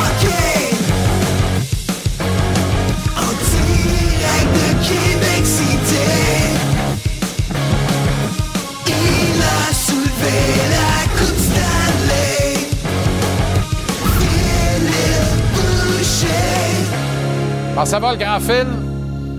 Très bien, merci, toi. Mike Matheson a plus mal en nulle part? Écoute, Magie. il était bon. On va, y, on va y donner. C'est le fun de voir les joueurs répondre. J'ai adoré le match du Canadien hier, honnêtement. Là. Je, te- je t'en parlais un petit peu avant. Est-ce qu'on pourrait voir le Canadien gagner 1-0, 2-1, 3-2, ça fait. Là, on a bien joué sur la route. Les vétérans ont été bons, surtout Mike Madison. Tu sais, c'est, je te parlais, la, la nature humaine, on en parlait cette semaine. Tu as marqué un beau but, tout le monde t'en parle. Tu penses que c'est arrivé un petit peu, tu vas être un petit peu plus offensif. Puis c'est reconcentré sur bien jouer, d'être solide défensivement. Puis miraculeusement, dans ce temps-là, les choses tombent à la bonne place. Puis offensivement, elle était très bon. Fait que c'est de bon augure. C'est bon de voir ça en attendant que Savard revienne. Il va avoir besoin d'un petit peu d'aide côté leadership, côté expérience à la défense. Mais hier, il a joué tout un match. Un petit mot sur Yoel Armia. Bijou, pas bijou. On veut pas l'aimer, Ouais. on est tanné, on voudrait qu'il soit parti, Ouais. mais n'en parlons plus. N'empêche qu'on dirait que son Écoute. séjour à Laval, il a fait du bien. Mais quand je te disais, faut que tu joues un match de route, tu joues un match de route, comment ça te prend de l'expérience? Faut que tu aies déjà été là. Moi, j'aurais aimé ça voir le Canadien, c'est drôle, je t'en ai pas parlé, pratiquer le matin. Combien de gars ont joué à Détroit? Combien de gars ont beaucoup d'expérience sur la glace à Détroit, sentir le building, se sentir confortable? On l'a pas fait, c'est correct, on a bien joué le soir, mais des gars comme Armia, ils en ont joué des centaines de matchs de hockey. Faut qu'ils se rendent importants. C'est une claque au visage. Tu retournes dans les mineurs. Moi, je l'ai eu. Je suis retourné dans les mineurs pendant pratiquement une demi-saison dû à une blessure. J'ai manqué une saison complète. Quand je suis revenu, je voulais pas manquer ma chance. Alors, j'espère que pour Joel Armia, c'est ça. Parce que s'il joue comme hier, il est utile. C'est un gros bonhomme, c'est un big body, capable de tuer des punitions. Il était très bon en désavantage numérique avec Suzuki. Euh, alors, tant mieux pour lui. Puis le Canadien en a besoin. Tu parlais de Kane à Montréal tantôt. Un gars d'expérience. On n'aura jamais assez à Montréal. Je suis pas sûr que ça, ça va arriver. là. Non, non. Je serais avec toi. J'aimerais savoir un petit move comme ça. Mais de voir des vétérans. Gallagher était très bon. Monahan était fidèle à lui-même. C'est pour ça qu'on a gagné hier sur la route. On a besoin d'unité spéciale. Si le Canadien, on en a parlé souvent ensemble, si Ouais. le Canadien ne punit pas l'adversaire avec son avantage numérique, on n'arrivera à rien. Euh, ben là, ça va un peu mieux, tant mieux. là. Et le but vainqueur est en prolongation, en avantage numérique aussi. Alexander Burroughs fait un travail, qu'est-ce que j'ai aimé, un bon travail sur l'avantage numérique, vous l'avez dit tantôt, faut, faut le mentionner parce que ça a été très difficile quand on réunit nos deux jeunes joueurs sur l'avantage numérique ou à 3 contre 3, on fait des dommages, que dire de Cofield dans le supplémentaire, c'est lui qui fait la différence tout le temps. Mais moi, j'ai aimé ça voir Martin Saint-Louis coacher hier, c'est ça que j'ai aimé. Il a coaché, il a séparé ses trios, il est allé avec ses feelings, puis ça a porté fruit, puis tu peux pas gagner dans la Ligue nationale si tu donnes beaucoup de buts en désavantage numérique. Chapeau à Stéphane Robideau aussi qui fait, qui gère ce volet-là du côté des avantages numériques. Puis l'avantage numérique a su faire la différence avec Cofield en premier plan. C'est toujours lui qui va être capable de. Qu'est-ce que- le problème du Canadien, c'est est-ce qu'on est assez bon pour libérer Cofield? On veut Cofield dans ce spot-là sur son one-timer. Est-ce qu'on a assez de talent? Est-ce qu'on a assez de joueurs qui peuvent attirer du monde vers nous pour libérer Cofield pour marquer les buts importants? En tout cas, à 5 contre 4, il est capable de le faire. À- À 4 contre 3, ça, il est vraiment capable de le faire. Gardons la, prochaine séquence du Canadien, Phil. Dans les cinq prochains matchs, Ouais. notamment, tu veux Montréal en mode série éliminatoire. J'utilise le mot légèrement, c'est tôt en saison, mais Martin Saint-Louis, il y a deux ans, si je ne me trompe pas, il découpait la saison. Des fois, c'est des blocs de 10 matchs, des fois, c'est des on va jouer une série. C'est comme un... Là, là, c'est du hockey de série. On joue cinq matchs en neuf jours, si je ne me trompe pas. On joue contre Boston, on joue Calgary, ils vont revenir ici, ils vont avoir faim. Vancouver, toute une équipe, Vegas, et on finit ça avec Boston. C'est une game, pratiquement une game aux deux jours, puis des fois back-to-back. C'est ça que tu vas voir un jour quand tu vas être en, série. Moi, ce que je veux voir, c'est on gagne, tant mieux, on se repose, on, on fait face à un adversaire le lendemain, on perd, on s'ajuste, on retourne travailler, on mène au bas de travail. Ça sera pas facile pour le Canadien, mais c'est la partie la plus difficile, selon moi, depuis le début de la saison. Possiblement la partie la plus difficile pour le Canadien cette saison avant un beau petit voyage en Californie. Il reste 10 matchs avant fin novembre, puis vite de même, là, des Ouais. prenables, il y en a trois maximum. Fait qu'il faut que le Canadien lève son Ouais. niveau absolument. Hey, rapidement, on va honorer Yaromir Yaguer en retirant le 68 à Pittsburgh le Ouais. 18 février prochain, match présenté à TVA Sport. T'as bien connu Yaguer. Très mérité. Quel grand joueur il a été avec Mario Lemieux. Tu sais, des fois, ça prend deux. Ça prend deux grands joueurs pour gagner les Coupes Stanley ensemble. Ils l'ont fait. On avec Gretzky, Curry à Edmonton. Jagger et Lemieux ont été très bons. Il y a Romeo Jagger qu'on disait qu'il s'entraînait pas fort et qu'il aimait pas le hockey, qui joue encore. C'est quand même assez spécial quand on voit ça. Mais honneur amplement, amplement mérité de son côté. Là. Oui, puis bravo de jouer encore. Rendu là, on veut juste pas qu'il arrête de jouer. C'est juste fou raide. Moi, j'en reviens pas. Ça va être une grande cérémonie le 18. Merci pour une grosse semaine, Phil. T'as été formidable encore une fois. Bon week-end, puis on remet ça lundi en grande forme, mon chum. Bon week-end.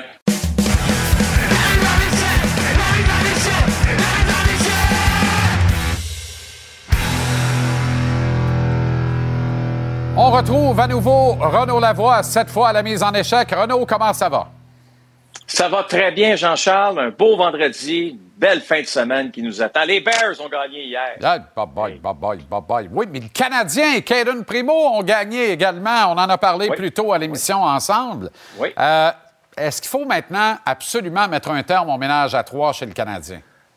Ben, c'est la question là, qui. On a toujours besoin d'un débat hein, chez les Canadiens de Montréal. Puis je sais qu'on le fait beaucoup, à savoir euh, est-ce que ce, ce ménage à trois devrait là, arrêter sous peu parce que c'est insoutenable? Je ne crois pas que c'est insoutenable, euh, Jean-Charles. Au contraire, c'est pas idéal, mais de là en dire, de dire que à cause de ça, euh, les gardiens des Canadiens connaissent des insuccès, je, je ne suis pas d'accord. Jake. Allen fait partie d'un ménage à trois. Il allait bien jusqu'au match face au Lightning cette semaine. Euh, quand on pense à Samuel Montembeau, il allait bien jusqu'au match de samedi dernier face aux Blues et il a très bien rebondi lorsqu'il a remplacé euh, Jake Allen mardi. Écoute, là, je- je- je- je- j'en parlais un peu avec Ken Hughes, directeur général d'équipe, euh, un peu plus tôt aujourd'hui. Puis, tu sais, son point est le suivant. Est-ce que Caden Primo euh, manquait de rythme l- à son premier départ face aux Devils il y a deux semaines? C'est un premier match pour lui en 25 jours. C'est 15 rencontres si on inclut les deux derniers matchs préparatoires. Et là, euh, hier soir, c'était un premier match pour lui en 16 jours. Ça faisait six matchs qu'il n'avait pas joué et on ne sentait pas du tout Caden Primo, là, dérangé par ça. Est-ce idéal? Non. Mais il y a une chose qui est certaine. On veut protéger euh, un atout important dans l'équipe qui est Caden- Primo. On a investi en lui au cours des dernières années. On ne le placera pas au balotage. Ça n'arrivera pas.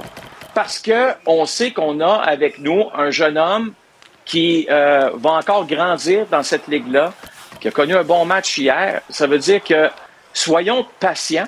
Il y a une situation éventuellement qui va arriver, peu importe laquelle. Il y a une chose qui est certaine, Jean-Charles. On le souhaite pas, on va toucher du bois immédiatement. Immédiatement, je touche du bois. Bon, OK. Mais si il y a un- malheureusement un gardien qui se blesse, là, Seigneur du bon Dieu, qu'on va être content que les Canadiens ont, aient été patients. Ouais, on ne le souhaite pas, mais on sait comment que ça se passe dans la Ligue nationale. Euh, puis, on sait aussi que, tu sais, quand tu regardes Jake Allen, malheureusement, c'est arrivé au cours des dernières saisons qu'il se blesse. La prudence est de mise, encore plus que jamais, je dirais. Mais tu as tout à fait raison, mais en même temps, euh, le Canadien doit s'estimer chanceux que le clan Primo soit aussi conciliant. Il y a bien des Ouais. agents qui le seraient beaucoup moins dans une situation pareille parce que ce que le Canadien fait avec Caden Primo peut occasionner des problèmes dans son développement, un retard de développement.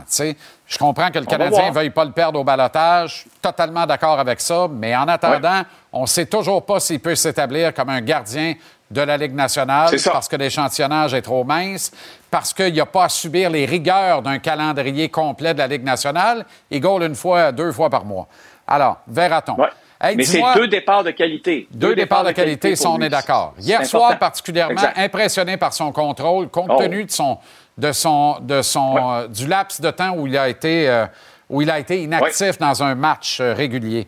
D'un corner à un autre, est-ce qu'on a passé la pa- est-ce qu'on a- est-ce qu'on fait la passation de McDavid à Bédard? C'est une boutade, évidemment, là, mais l'échantillonnage est mince. tôt. Mais mettons que, Mais- mettons que, hein, Bédard, hier soir, Mais- comparativement à McDavid. Ben, et, et- et il est extraordinaire, Connor Bedard. Là, il est sur une lancée de 48 buts. Là. Si la tendance se maintient, est-ce qu'il va atteindre ce plateau-là, ce chiffre de 48? Ça, écoute, je penserais pas. Mais pourquoi je te parler de lui? C'est parce que je m'amuse un peu.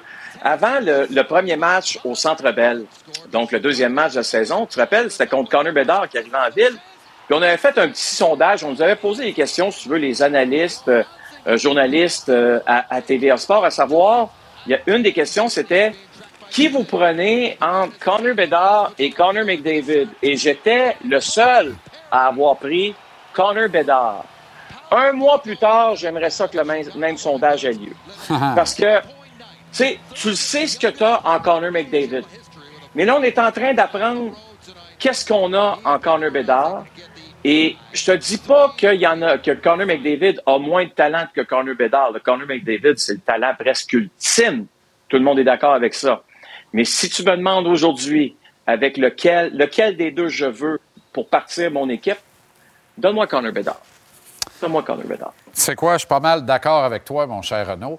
Euh, c'est pas une saison facile à Winnipeg. Les nuits sont longues, plus que jamais. Mais il y a certains joueurs de cette équipe qui ont la cause du club à cœur, notamment et nommément Le le, capitaine. capitaine Adam Laurie. Tu sais, là, tu viens de le dire, les nuits sont longues.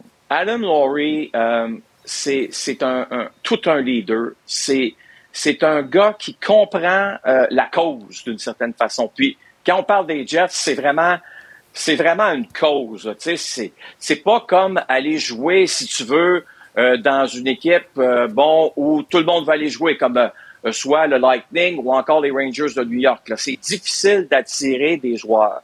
C'est difficile d'amener toujours une fierté. Et hier, dans le match, euh, écoute, il y, a, y a une mise en échec de Jérémy Lauzon contre un de ses coéquipiers. Euh, immédiatement, lorsque Adam Laurie, qui était au banc, saute sur la glace, il va aller voir Jérémy Lauzon. Euh, puis, il, il va euh, décider de jeter les gants. Toujours en première période. Là, c'est Adam Laurie qui va donner une bonne mise en échec à un adversaire. Et à ce moment-là, tu as Cole Smith qui décide euh, de jeter les gants. Et, et- et même si c'était son deuxième combat, même si c'était son deuxième combat, Adam Laurie n'a pas dit non. Euh, a accepté, évidemment, euh, de danser. Une, moins grosse danse que la première. Ah, il n'a pas pris de chance, par exemple, je te dirais. non. Mais, tu vois, les, les Jets gagnent quand même ce match-là 6 à 3 face à un rivaux, euh, face à une équipe qui est affamée aussi, les, les Prédateurs de Nashville. C'était Ouais. quand même une première période Ouais. serrée, ça s'est terminé 6-3. Tout ça pour dire que, euh, tu sais, des fois, un capitaine, c'est pas toujours ton marqueur de 50 buts, c'est pas toujours ton Connor McDavid, éventuellement Connor Bedard, ou encore un Nick Suzuki. faut du papier sablé, et lui, il le fait à merveille. Subitement, Canadien Bruins demain reprend toute la signification qu'on aime. 18 h l'avant-match, 19 h l'intégrale. Le hockey du samedi soir, Pepsi zéro sucre, ici, à TVR Sport. Tu y seras, Renaud, on te regarde avec intérêt. Bon week-end à toute l'équipe aussi. Salut, Et Jean-Charles. à lundi en ce qui nous concerne. Bon week-end. C'est fou, hein, mais euh, Harbour, là, meilleure nouvelle pour les Wolverines. Go to National Championship Game. Let's bip bip go, tabarbip, de Colbip, de Saint-Cybip, de Ch'tané. C'est bon, c'est bon pour toi, en tout cas. Balle à son début, touché.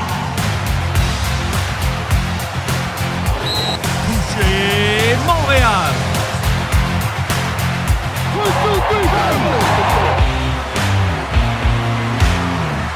Excellent week-end de football à toutes et à tous. Bienvenue à JC, édition football pour les 30 prochaines minutes. On ratisse Football 360 avec Arnaud Gasconadon. Ça va bien, Arnaud? Très bien, toi? Menu extraordinaire au cours de la fin de semaine. Évidemment, les Alouettes en guerre à Toronto contre les Argos en finale de l'Est. Match qui sera présenté demain et la Coupe Dunsmore est présentée au Sepsum de l'U2M, l'Université de Montréal, demain dès 13h30, ici à TVR Sport, alors que les éternels rivaux des Carabins, le Rouge et Or de l'Université Laval de Québec, seront les visiteurs. L'enjeu, une place à la Coupe UTEC et c'est un match qui sera présenté au domicile de l'équipe gagnante de la Coupe Dunsmore demain.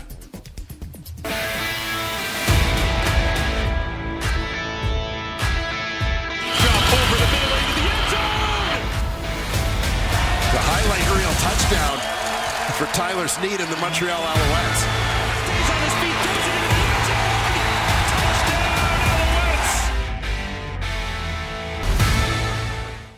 En direct de Toronto, on rejoint Danny Machocha, le directeur général des Alouettes. Danny, comment ça va? Ça va bien. Comment ça va, les gars? Très bien. Alors, on y est. C'est demain. Euh, et j'ai envie de dire, Danny, je ne devrais pas dire ça, gang ou père, mission accomplie cette année pour les Alouettes. Mais rendu là, ce serait le fun de battre Toronto demain et d'atteindre la finale de la Coupe Grey.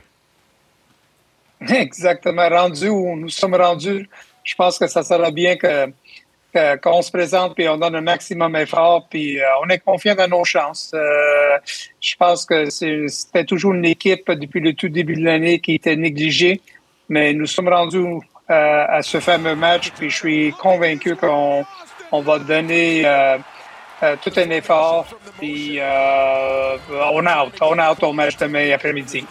Vous êtes 0-3 contre cette équipe cette année, mais en même temps, au moment de disputer la rencontre demain, ça fera presque deux mois, jour pour jour, que vous n'avez pas affronté les Argonauts.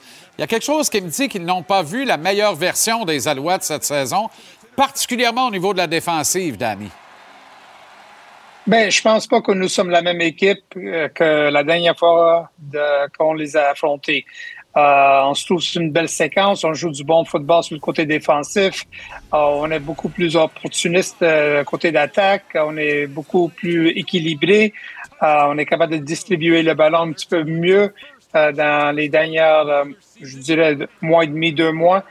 Alors, j'espère que ça, ça va continuer, ça continue demain après-midi. Danny, c'est Arnaud. J'ai une question pour le match de demain.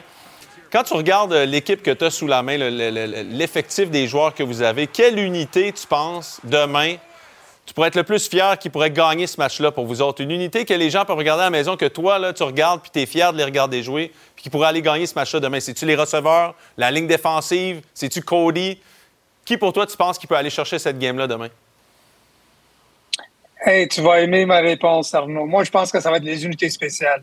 Moi, je pense que si, euh, si euh, on peut aller chercher un terrain coup pour, no- pour notre attaque, ça va nous aider énormément. J'adore la façon que Letcher joue présentement. Puis, euh, je pense que les unités spéciales, parce qu'on a une tendance d'oublier cette unité-là, c'est probablement l'aspect qui m'in- qui, qui, qui m'inspire et qui m'excite beaucoup pour le match qui s'en vient demain. C'est drôle, hein, Danny? Certains disent que la bataille des tranchées a peut-être moins d'importance au football canadien compte tenu de la dimension du terrain et de la réglementation. Je m'inscris en faux à ceux qui prétendent ça. Moi, modestement, de mon point de vue, je pense que la bataille des tranchées, ça peut être la clé de l'énigme demain, particulièrement votre front défensif. Parvenir à vous rendre au quart des Argos et l'embêter, ce que personne n'a réussi à faire cette saison. Ben exactement. Puis depuis qu'on a ajouté Lemon puis Sankey, on voit euh, la façon que ça, ça, ça, ça a inspiré tout le monde sur le côté défensif. On regarde la production de Mustafa Johnson, Beverett, euh, euh, Luol, Uguat. Euh, tout ce, ce front-là joue de l'excellent travail. euh, de l'excellent euh, football, je devrais dire. Puis la Tartia fait de l'excellent travail. On est vraiment opportuniste. Le nombre de touchés qu'on a compté sur le côté défensif, puis ça va prendre ce genre d'effort demain après-midi. Danny, comme disait Jacques Mercier dans Lancer Compte, gang, père, je suis fier de vous autres. Mais rendu là, gagnez donc. On a du fun en On finale. va essayer de gagner. On va essayer de gagner puis d'être fiers. OK, Danny, bonne veille à Toronto. Bon match demain. Salut. Salut les gars, bye bye. Salut.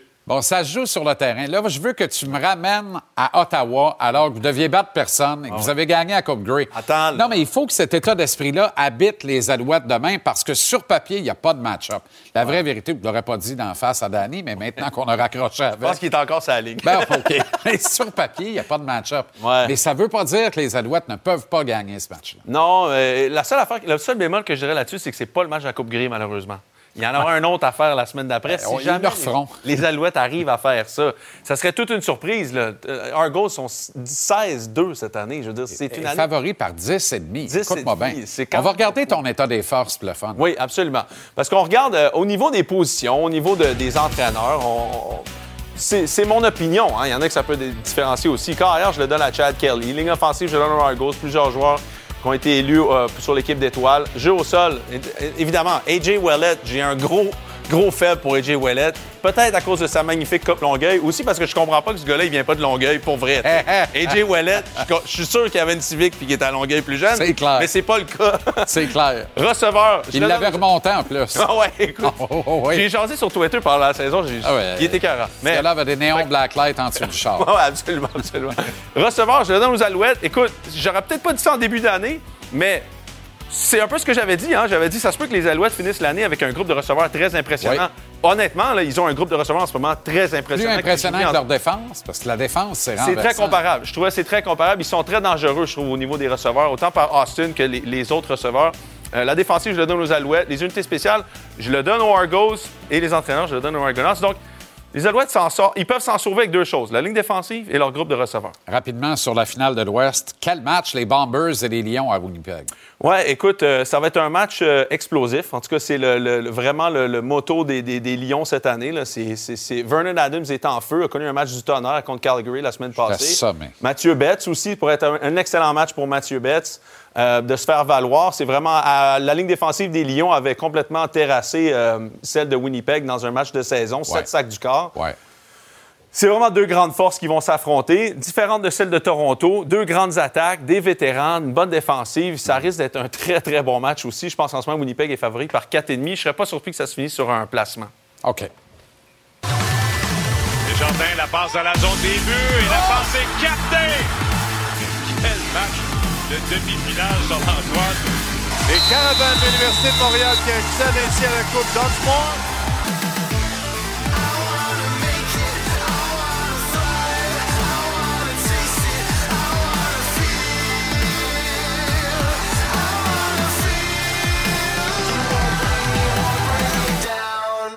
Confrontation de la Coupe Dunsmore, la prédiction la plus facile à faire dans une saison de football, euh, toute ligue de football confondue. Un duel entre le Rouge et Or de l'Université Laval et les Carabins de l'Université de Montréal. Mais même si on l'attend, on est excité de l'attendre. On, sait que ça va avoir lieu. On est content. Ça va brasser. Ça mérite un tableau. Oui, un petit tableau, parce que je pense on a que- répété. On Je me aller, euh, dirige là d'un pas euh, incertain. Comme lorsque j'ouvre une noce avec un continental. Finalement, on ramène le tableau. On s'en vient ici. là, OK, oui, j'ai manqué à répète. On, on est dans les caméras, nous autres. Là. Je veux, ce que je veux voir le Rouge et Or faire. Moi, je veux savoir d'où vient ce tableau-là, par exemple. Je l'ai amené. C'est toi qui as amené ça? en communauto. non, c'est vrai. en Bixi. Euh, En Bixi, jamais ça m'aurait pas chose, surpris. hein. Euh, OK, donc ce que je veux voir, c'est un match à Montréal. OK? Ce que, Ouais. l'attaque du Rouge et Or a de la misère à faire à Montréal, c'est de gérer le bruit. Mhm. OK? Donc je veux qu'il arrive préparé pour pouvoir bouger. Parce que quand tu t'alignes comme ça ici, OK, on a, des, on a un, joueur de ligne à l'attaque ici. Ça part fort, on a un carrière, on a ça comme ça, on a un porteur. Quand on s'aligne comme ça, là, OK? Cinq receveurs de passe ici, là. Trois receveurs, deux receveurs. Si Toi, tu toi, là, à Laval, là, t'es- t'étais pas en architecture. T'es pas en art plastique. OK, correct. C'est le seul cours que j'ai coulé au secondaire. Euh, au désarroi de mes parents, d'ailleurs. Euh, quand tu t'alignes comme ça au, football, OK, canadien, si tu bouges pas tes receveurs de passe, très facile à jouer contre ça. Parce qu'on peut avoir notre défensive ici, notre couverture, il n'y a aucun mouvement, c'est simple. Ce que je veux Ça, voir... c'est un gars, ça? Ça, c'est le porteur de ballon. OK. Fait que t'en as vraiment 12. J'en ai 12. ouais. OK. C'est ça. J'ai fait ça un peu dans ma vie, hein, Il quand est même. différent des autres, là. un Oui, peu. c'est parce qu'ils sont différents, les porteurs. Très bien. Ils sont plus petits. Juste être sûr que tout le monde Ce que je veux voir du Rouge et Or, c'est d'arriver préparé avec une cadence, prête à avoir de la motion des receveurs ici pour gagner Ouais. du terrain, pour pouvoir avoir des jeux faciles. C'est Mais ça que pourquoi je veux voir du Rouge et subitement Or. il ferait ça? Parce qu'ils doivent le faire s'ils veulent gagner, parce que la défensive des Carabins leur a montré pendant la saison que s'ils ne font pas ça, si tu fais juste t'aligner ici puis tu cours tes tracés, Uh-huh. les Carabins te mangent tout rond. Donc, le Rouge et Or doivent arriver préparés avec une cadence, avec un schéma offensif différent pour pouvoir faire ces motions dans un match qui va être très intéressant. Toi, t'as as volé ça, je ne sais pas dans quelle brocante, puis t'as descendu ça en Bessic pour ce qui vient de se passer là? C'est un début.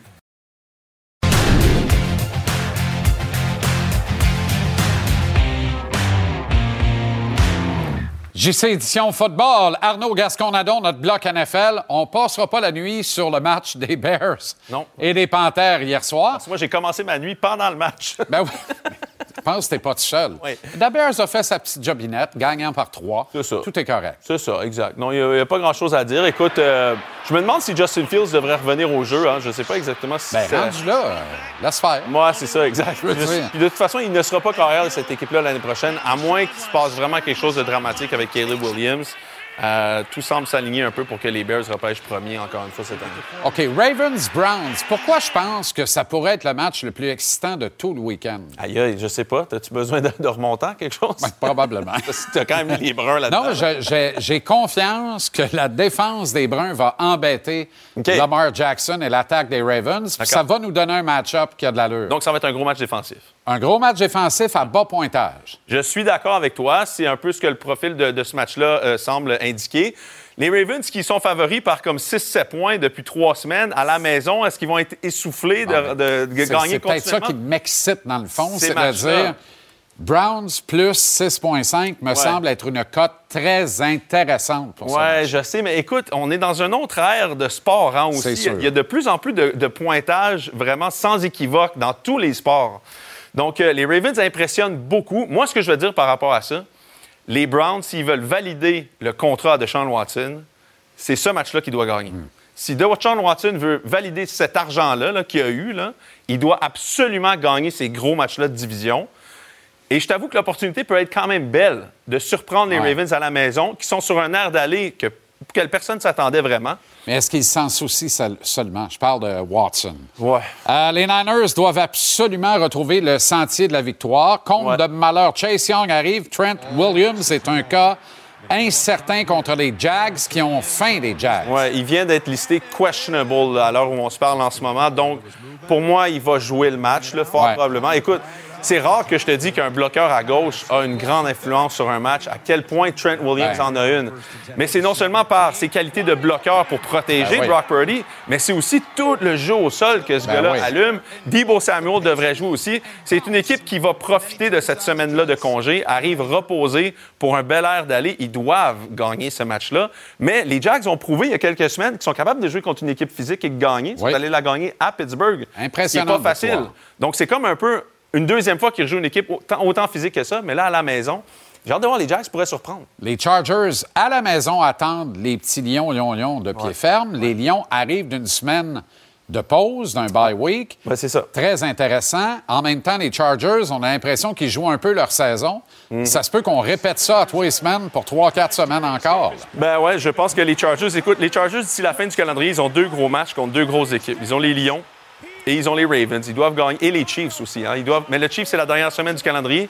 Rendu là, ça se peut que les Chiefs, les Chiefs jouent avec toi puis moi, ils nous appellent puis ils disent venez jouer, on veut pas jouer personne. Non, non, c'est Fait que ça. ça. se peut que ça se peut que ça soit ça quand même. Donc, il faut qu'ils battent absolument, je pense, là, à moins d'un revirement de situation C'est exceptionnel. do or die. Il faut qu'ils battent les Lions ou les Ravens Ben, d'ici la fin de la saison. Pas do or die, mais c'est un must-win en fin de C'est- semaine. En tout cas, ça, les a- ça allégerait beaucoup leur Ouais. souffrance de pouvoir gagner ce match-là. Mais comme tu dis, à l'inverse, euh, quand tu donnes à, à- à Campbell et à Ben Johnson une semaine de congé, Mhm. ils sont capables de se préparer. Chargers, on ne sait pas nécessairement à quoi s'attendre avec eux. Ça risque d'être fort intéressant. Moi, je pense que les Lions vont peut-être gagner ce match-là, par contre. Calendrier difficile pour les Chargers. Que dire des Bengals qui Mhm. collent trois victoires face aux Seahawks, aux Niners et aux Bills? Le danger, v'là est exempt. Faut pas relâcher, là. Non, euh, ce qui va être intéressant, par exemple, c'est les Texans ont eu neuf joueurs qui n'ont pas pratiqué mercredi et jeudi. Donc, ça fait beaucoup de monde à la messe. Et les Bengals, aujourd'hui, Jamar Chase n'a pas pratiqué et T. Higgins était encore un petit peu blessé. Donc, euh, ils arrivent à mocher aussi, ce qui n'est pas de bon augure non plus. On est juste la semaine 10. Ils viennent de revenir une semaine de congé, encore ratent des pratiques. Les Texans, c'est une équipe qui est. D'ailleurs, leur liste de joueurs blessés démontre comment ils jouent. Ils sont très durs, ils sont très tough, ils jouent pour leur coach. Ça ne sera pas un match facile pour les Bengals de gagner ce match-là, absolument pas. Dans la NCAA, gros choc du Big Ten entre les Wolverines du Michigan, May Carcajou et les Nittany Lions de Penn State. Sauf que Jim Harbaugh, l'entraîneur-chef des Carcajou, est suspendu pour trois matchs. Ouais, on en parlait justement avant de rentrer Affaire en de vol de signaux. Écoute, c'est toute une histoire. là. Je veux dire, euh, c'est presque militaire. Hein? C'est d'une certaine façon. c'est Ben, je pense vouloir- que ça l'est. C'est nuire à son adversaire. En plus, ce que tu racontes là-dedans, Connor Stallions, le jeune qui a été pris pour un peu tout ce fiasco-là, on lui a porté vraiment le, le fardeau de ça. C'est un ancien militaire. C'était une opération presque militaire qui, qui gérait euh, à Michigan pour voler des signaux. En même temps, qui fait pas ça? Tu sais, je veux dire, c'est- ça fait partie de la game depuis ça. que moi, je suis petit de faire ça. Après ça, est-ce que Ohio State ou Penn State veulent vraiment nuire à ce point-là à Michigan? Et on est rendu là? C'est tout, c'est vraiment un gros Ben télé-réalité. dans le contexte, d'abord, le Big Ten, il y a plusieurs prétendants. Mais ça, c'est reconnu. À chaque année, à ce moment-ci, il y a huit prétendants. J'exagère. Ah, il y en a toujours Il y en a un au moins trois dans le Big Ten. Minimum deux, souvent trois, même quatre. Là, il y en a trois. Il y a Penn State, il y a Michigan, il y a Ohio State. Ohio State a battu Penn State. Michigan affronte Penn State en fin de semaine et Ohio State le week-end suivant. C'est ça. L'enjeu, c'est se dégoter un spot, une place au, au championnat du Big Ten, au match de championnat de la conférence. Ouais. Et ça deviendrait le troisième match de suspension d'Arba, qui, advenant de victoire, pourrait être de retour soit pour un match de championnat national ou un bol d'importance. Ouais.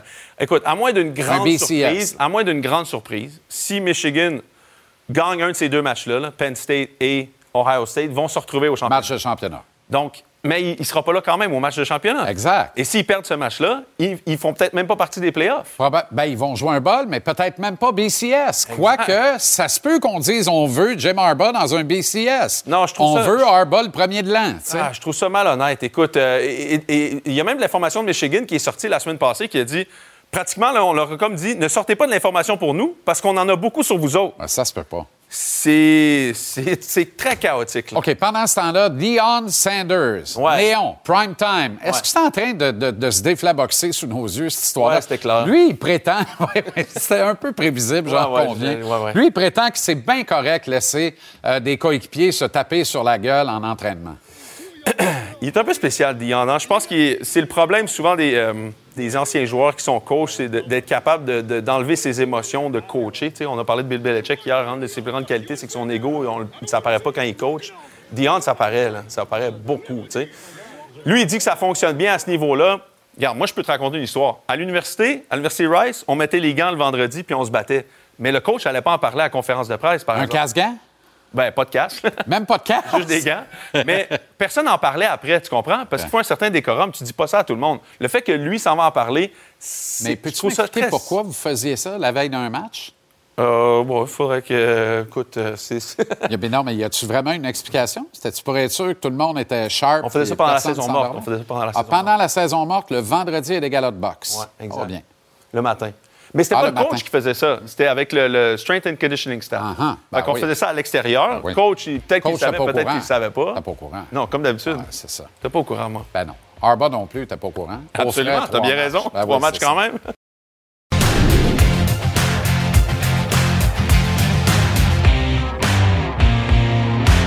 On a toujours une prédiction qui diffère. Et la semaine passée, tu l'as gagné, si bien que tu reprends deux pins. C'est vrai, c'est toujours une, hein? Oui, t'es, ben, on ne fait pas Souvent, exprès. Mhm. mais ça arrive de même. Tu es 15 en 24 cette saison, je suis 13 en 24. C'est un ratio pathétique.